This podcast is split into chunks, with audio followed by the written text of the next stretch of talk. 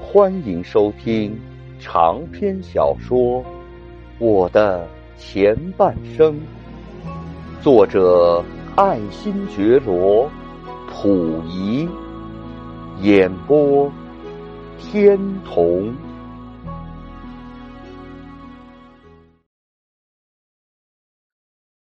在谈我结婚以前，我想先从我们订婚时的情形谈起。在谈我的订婚情形以前，我认为还应该和光绪订婚时的情形做个对比才行。光绪在订婚时，首先是由西太后从无数候选的对象中给选出几个人来，然后再让光绪自己从中挑选。挑选的方法是叫这些候选的对象都到宫中来。像是一批商品一样，一个一个摆在光绪的面前。这时，光绪手中拿着一柄如意，看中了谁，便把这个订货票似的如意递到谁的手中。那么，这个被贴上订货票、被递给如意的女性，便算是中了选而成为了皇后了。在我订婚的时候啊，因为在那时已经有大朝廷收缩成为小朝廷的局面，不可能再去像摆过去那样大朝廷的架子了。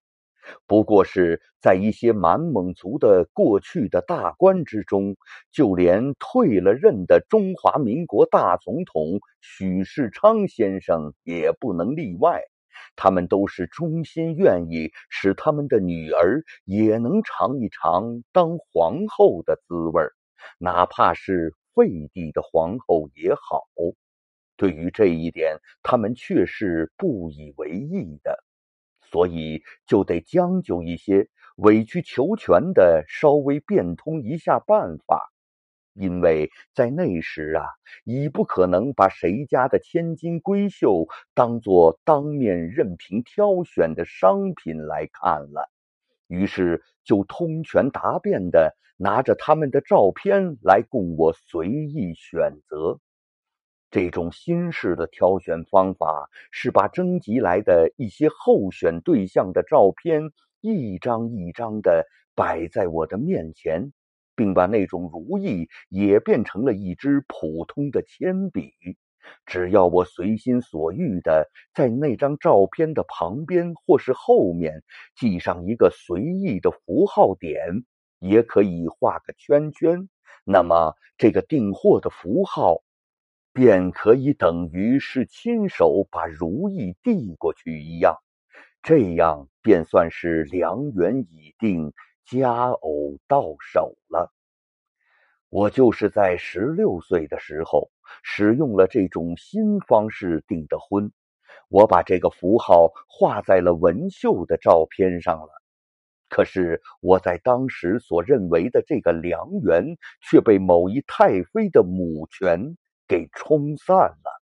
他不满的理由是文秀家既贫寒，相貌又不怎么样。于是这次的贴票订货便被宣告无效，还得重新把那些照片摊开再摆一次。于是我也就得放弃成见，重新另挑一次。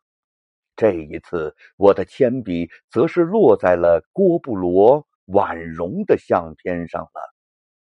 论家底，论容貌，这位太妃满意了。可是，却又有一位太妃提出了一个公平合理的折中的新方案来，那就是文秀既是一度中选，岂能遗弃？可纳她为妃。于是啊，我就平白的有了一妻二妾，也就是婉容当上了皇后，文秀做了淑妃。我的结婚呢？是在一九二二年十二月一日，那年我是十七岁，婉容和我同岁，文秀则是比我小两岁。按照清朝的旧制，妃是要比皇后先一天入宫的。至于为什么，我也不知道，只能以“这是旧制”四个字来回答了。我的结婚仪式呢？那不用说，全都是些封建和迷信相结合的无数的繁文缛节，也就是几百年来相沿成风的所谓古礼，真是既麻烦死人，又没有什么意义。既虚弥浪费，又惹是生非。总而言之，都是表现封建统治阶级奢侈腐败本质的一些活广告而已。我想也用不着浪费时间来描述那些，只把其中能够看出一些当日问题的事情，则要加以叙述就够了。先说说小朝廷的兴风作浪吧。自从辛亥革命以后，除了张勋复辟的几天热闹，就要算这次我的结婚为最热闹的了。到了我结婚那一天，多年散居在全国各地的所谓大臣、遗老、遗少之类，就如同惊蛰后的虫豸一样。都从冬眠中醒了过来，纷纷扰扰的来上表称贺，也有的把他们在过去所刮到的民脂民膏，也都慷慨的拿了出来，作为对我的贺礼。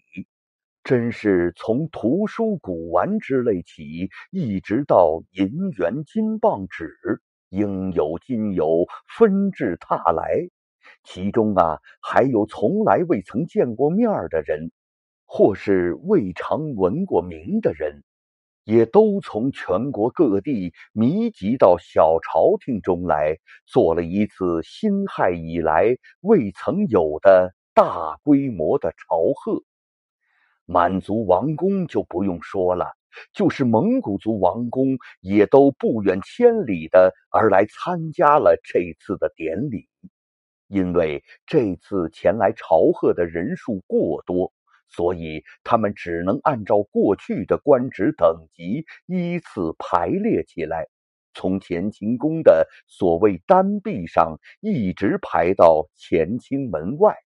在后半部的人不用说看不到我的脸了，就连乾清宫也看不见，只是在遥远的地方瞎磕了一顿头而已。